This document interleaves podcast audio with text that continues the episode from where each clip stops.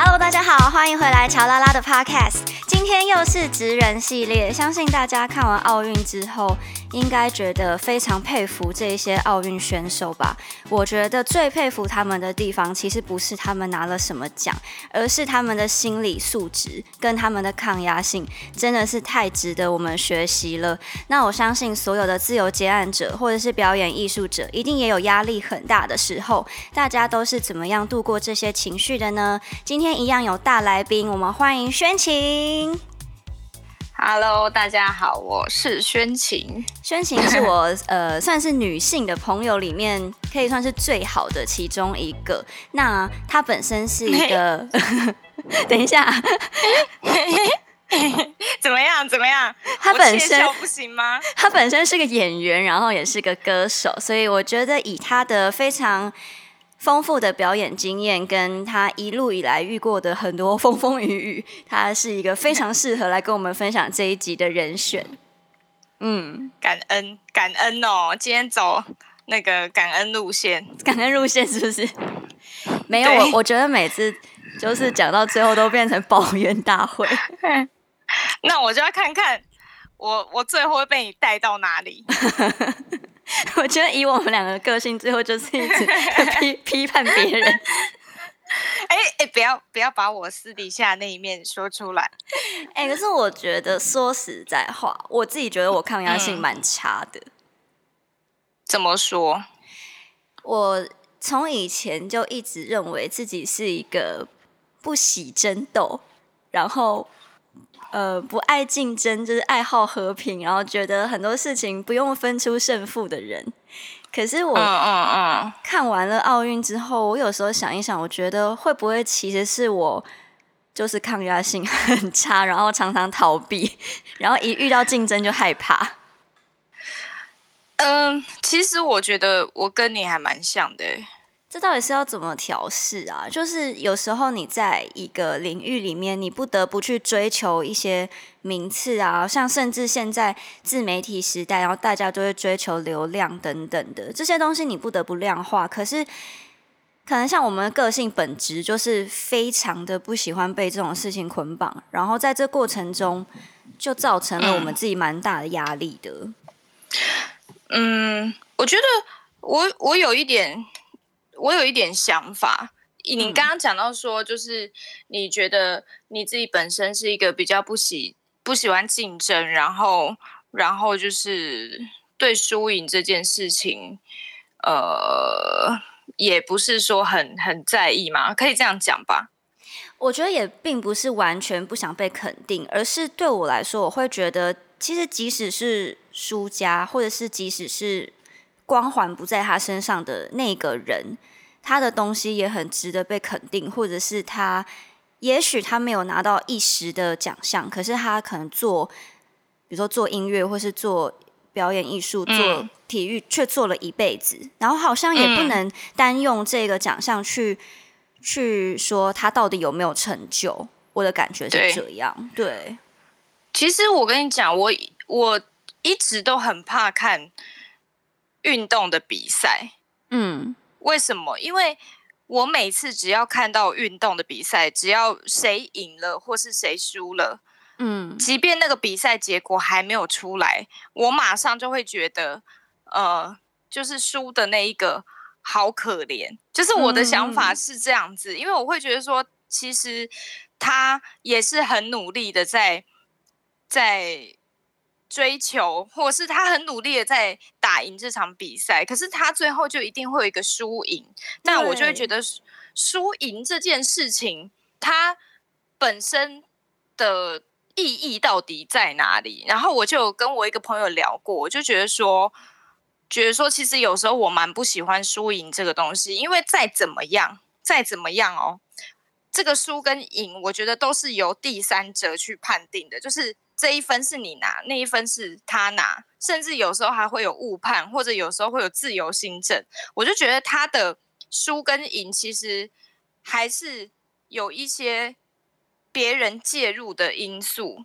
那对，这两个人他们的输或者是他们的赢，它是一个非非常客观的结果吗？我都会觉得其实嗯，好像不能这样子去断定。但是我这次看完奥运的时候，呃，还没有看完啦，就是看到目前，我觉得就是很蛮佩服他们的，因为我在这一次奥运里面，我我好像真的比较看懂了所谓运动的精神是什么，运动的精神。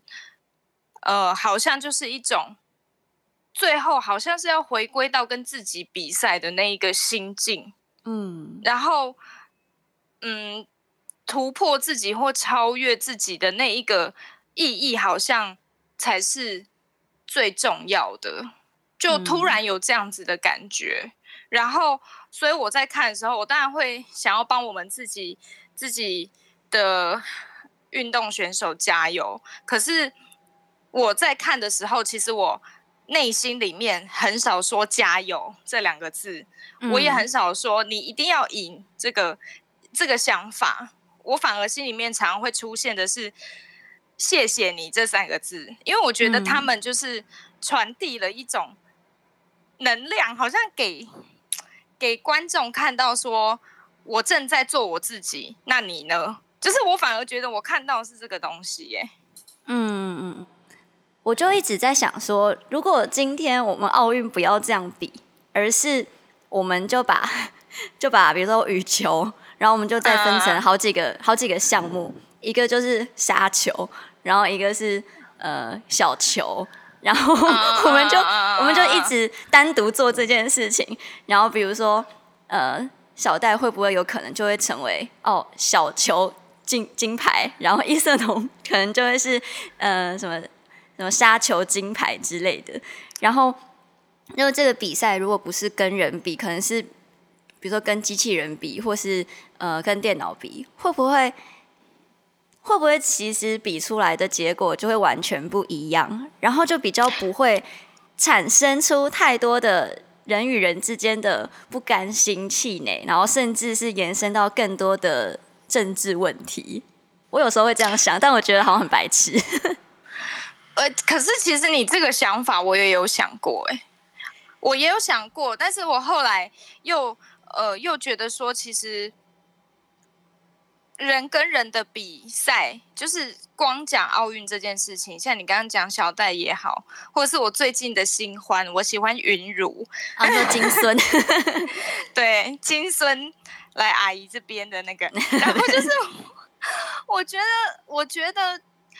你说的那些东西，每一位选手他们在，嗯，他们在准备参赛的过程，就是他们每天不断的练习当中，他们已经练过各式各样这样子的技巧，嗯，都已经演练过了。但是当你面对一个活生生的人的时候，两方面都不知道对方会出什么样的招给自己。我觉得这个比较像人生呢，就是任何的，任何的。呃，磨难或者是任何你可能会遇到问题，你都可以去预想。可是当你真正去做的时候，你会发现它是很需要你的临场反应，或者是它它是接近你曾经在心里面就是想过的、模拟过的那样的状况。可是事实上，它还是多了一点不一样的东西。我觉得对应到我们人生，不管你是哪一个行业哦，呃，像我不管是。在演戏也好，或者在唱歌也好，或者是我在做别的职业也好，因为我不知道其他人怎么样，我就会觉得说，其实它是很类似的，因为你永远都是要到这一刻、这一秒，你才会知道你接到的招是什么样的。那运动家他们让我看到最佩服的精神，就是他们无畏惧的去接下每一个他们。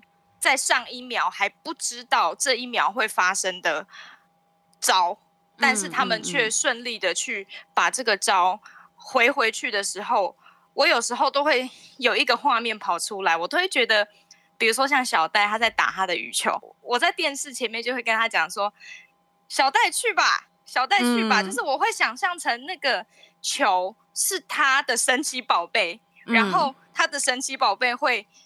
给他他所需要的东西。你把他们都当动漫在看，是不是？就是 就是，我觉得这是我支持选手的方法，因为我会看到他们跟球之间，就是以球类运动的话，我觉得就是选手跟球之间，他们有一种一种结合感，就是就对我来说，就真的很像神奇宝贝跟跟它的主人之间的那一种那种感觉。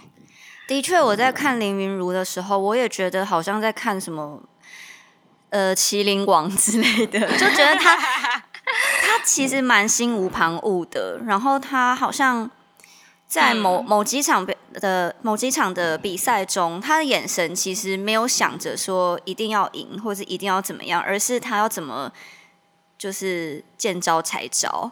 然后那个神情，我觉得蛮动人的，因为。嗯，我觉得大部分的人，尤其是已经出社会做自己的职业做了一阵子之后，应该很难有这么纯粹的心情在做事了。对呀，而且他才十九岁还是二十岁，也有也有可能就是因为他年纪这么小，然后他没有给自己太多的设限，所以他才可以表现出这种很纯粹的坚毅的态度。但是。不确定，也许他未来还可以继续这样，也许他会发现有别的方式。对对对，那你你在你就是一路表演艺术的过程中，你有觉得哪一个领域是让你产生最多压力，或者是一些呃心理素质上面的挫折的吗？呃，因为从表演。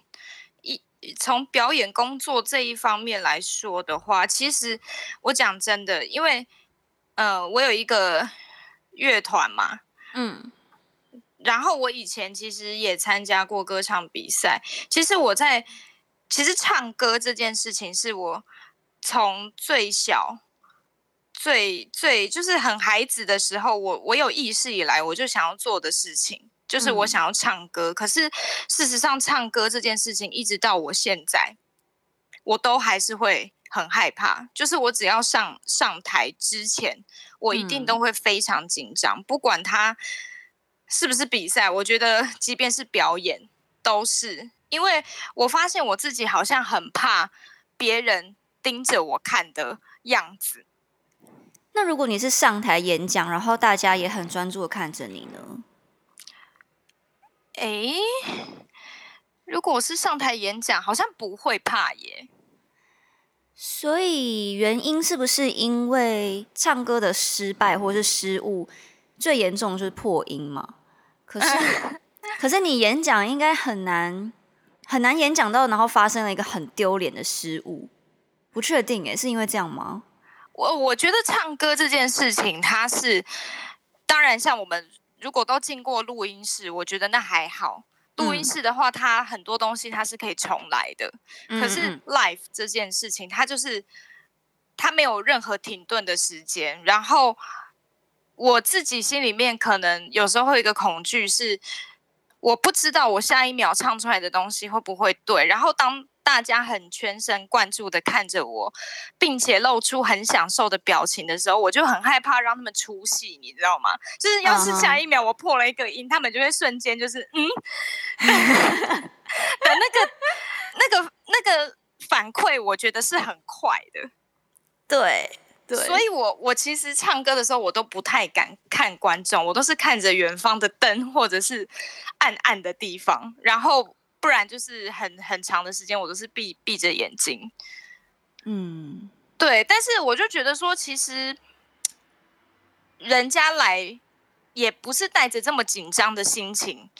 可是我其实对这件事情，我还是会恐惧。然后我上次也看到一个，呃，一个韩国蛮有名的女歌手，她叫宝儿，就是。他很年轻的时候就出道，但是他有一则新闻，就是在讲访问他的事情。他已经出道二十几年了，嗯，他说他每一次要上台之前，他都还是会很紧张，然后我就觉得很 shock，就是我觉得怎么会这个人他每次上台都这么稳，而且我完全不觉得他是一个不享受在舞台的人，可是事实上他心里却是紧张的。嗯，那我就觉得说，哎，那这样相比，我好像也没这么烂，因为他都已经这么厉害了，他都还会紧张，那我紧张应该也是理所当然的吧？因为我有一集就是有跟另外一个来宾，就是明芬有聊说要怎么克服紧张，嗯，然后我们的结论就是紧张是一个不会随着时间而消除的东西，也不会随着经验而消除，啊。因为它是一个对于肌肉的反射的的状态，所以你顶多就是可以有更多的心理的催眠的方式，可以告诉你的身体说：“哦，不要这么紧张，不要这么紧张。”可是你不可能完全不紧张。可是我后来有发现一个方法，我觉得对我自己蛮有用，就是我会吃两颗镇定剂。哎，这可以讲吗？就直接用药物是不是？对呀，因为。既然它是一个，我觉得我已经分不清楚它到底是我生理还是心理层面的东西了。它可能是一个综合的压力。那我就用，呃，我就先让我的生理是放松的。嗯嗯。基本上，我觉得对我的心理是有帮助的耶。嗯嗯嗯嗯。然后我会发现表演的结果其实是会比较平顺的。我自己。走下来，我会觉得说，其实心理状态紧不紧张，对于表现这件事情，真的会有很大的影响。大家不要听到之后就随便跑去药房买镇定剂，我要还是要先提倡一下这件事情。那没有，我要很健康跟大家说，因为我有自律神经失调啦，所以我自己在固定的周期，我就是都会去跟那个心理医师，就是做定期的会谈，然后他就会。开一些处方钱给我，对我也不会有事没事就吃。但是我就有一天意外，我觉得我紧张到爆炸，因为那一次实在是太久没有表演了。嗯，尤其越久没有表演，我就觉得那个紧张感觉就会越深。所以我就觉得说，再这样下去，我可能等下连上台我都不敢。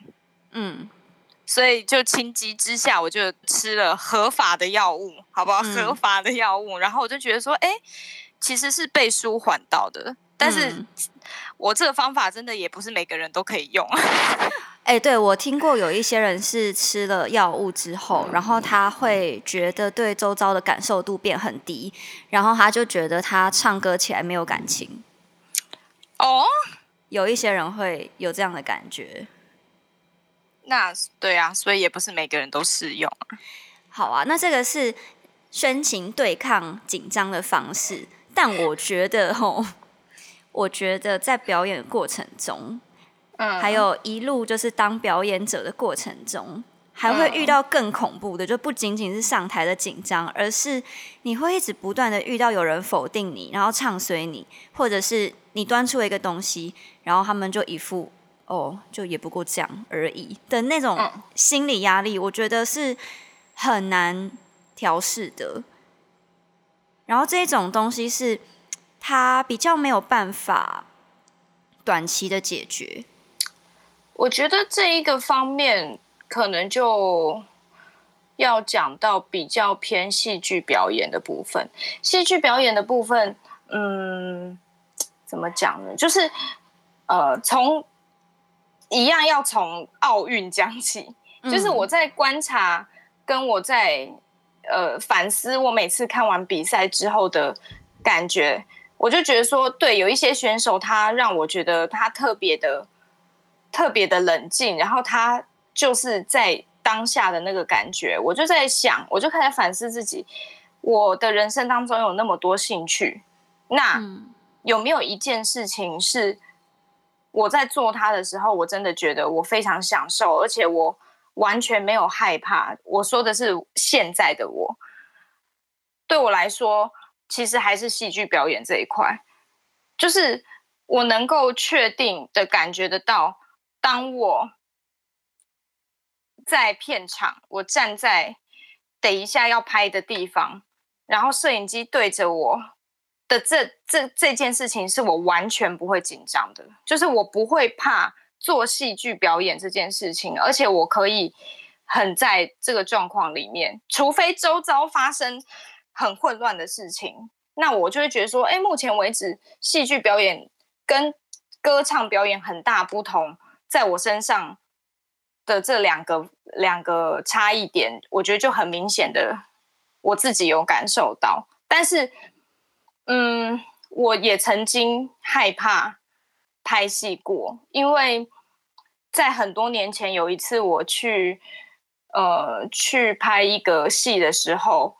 那一次大概是我人生中第一次，但也是目前为止的最后一次。那一场戏就是我一直演不到导演要的感觉，然后导演他就在现场，他就是直接对着我大骂脏话，大概十分钟，然后全部的工作人员停下来都在等他骂完我。那一次之后，我真的。有好一段时间，我是害怕演戏的。我觉得导演的 EQ 是不是也要调整一下？导演的心理素质，我就觉得那个导演他其实没有认真，他其实也没有很认真的在当导演，他只是在演一个导演。我这样讲哦，是我的感觉。我完全理解你在说什么耶。对，他在演给别人看，可是事实上。他如果真的投入到导演这个角色，他不应该会是这样子的状态。他在演出一个导演的权威，但是如果他想要让这个表演更好，或是让现场拍摄更顺利的话，他的角色应该是要辅助演员可以更加的投入，以及帮助这个戏顺利的完成。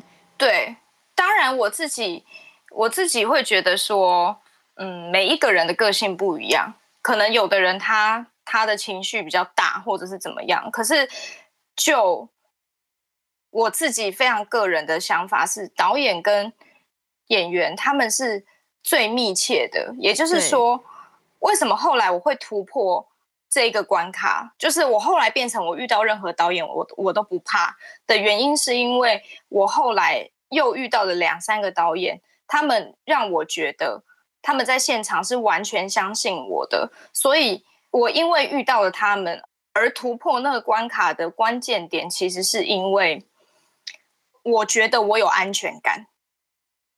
我有安全感就不紧张了。我觉得啊，这件事情其实在我看奥运的时候，我也有很深的体悟。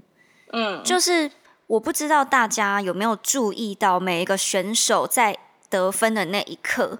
他们几乎都会转向他们的教练，然后他们会比出一个表情或者是手势，然后呢，在他们的这些很不经意的表情下，你就可以看得出来他跟他教练的关系是什么。我只讲戴子颖，就是他每一次转身跟他的教练比比那个，他都会手握紧嘛，然后喊一声，然后你可以看得出来他的教练是。很心平气和的，就算他没有得分，或者是他表现的不好，他的教练都是非常慈眉善目，然后不会很慌张的给他下一个建议，然后戴志颖的表情就会有一种“好，我知道了”的感觉。但是反观其他国家，就某几个选手，当他们失分的时候，他们的教练会非常激动，然后会有一种。你不要这样子，你就是应该要那样子啊，那种状态。然后你当下就可以看得出来，选手会变得非常的慌张。可能某一些国家的选手，他们抗压性真的超爆高，就即使他们的教练是这么威严的跟他们讲话，他们还是可以稳住。但我发现大部分的选手在教练有一点情绪比较激动的时候，他们都会越来越紧张，然后表现就会有点往下。所以成就这些选手，除了他们自己本身的努力，我觉得教练真的很重要。那是要一直陪伴着他们的人，因为我觉得人在紧张的时候，心里面都会有一个想法，就是害怕自己做不到。那其实，在这个时候，对自己是没有安全感的，对自己的认同上的安全感，可能就是比较没有这么满。可是。如果你有一个很好的队友，或者是你有一个很亲密的伙伴，这个时候他如果能够，即便他只是眼神告诉你说“我相信你呀”，哎，那个东西好像都会反过来变成是可以相信自己。我觉得那是一种传递耶。这让我想到，就是我之前去比那个客家原创音乐大赛的时候，然后其实那一首歌里面有一个我自己觉得很难唱的高音，然后呃，我那时候有一个 partner，他是 DJ，然后我那时候自弹自唱嘛，然后我们一起做这个表演，就要唱那一段高音的时候，我心里面是有稍微紧绷一点点。可是当时那个 DJ 他就对我做了一个手势，是叫我求，他就有一种就是他要你放松，但是他知道你可以，他希望你享受的那种感觉。他当下给我这种感觉，就那高音，我那天唱的超顺。对啊，所以你看，人人跟人之间，我觉得最伟大的东西还是一种相信，就是输赢，我觉得是人比较出来的。我做好或做不好，可是其实。最重要的是，我觉得是支持的力量。就像我昨天在看看比赛的时候，超多人都很紧张，然后他就一直刷脸书啊，就说我现在心脏快跳出来或怎么样的。可是我心里就会想说，其实我们只要带着爱去祝福他这一场比赛，他能够很享受，我觉得就好了。我觉得那是一种集体意念呢，就是。当你相信他的时候，你不是为他紧张的时候，我觉得这个力量他其实是会接收到的。这这是我非常个人的想法啦，我也不知道。可以啦，我觉得可以，因为真的是全台湾这一次都为了这些奥运选手感到非常沸腾。对呀，我其实很感动的一件事是，我不怎么看运动，那有的人会说你这个就是一日球迷或者是一日运动迷什么的，但。我觉得虽然有很多这样子的人，也不是只有我一个人。可是，嗯，我觉得他们真的让台湾这两个多月以来非常低迷的气氛有了一些不一样的改变。你有这样觉得吗？有。嗯，在奥运之前，每天大家都在吵来吵去啊，疫情啊，疫苗啊，怎样怎样，三加十一什么的。对呀，那大家都忘记一件事情了，就是很有生命力的活着，其实就只是这样而已吧。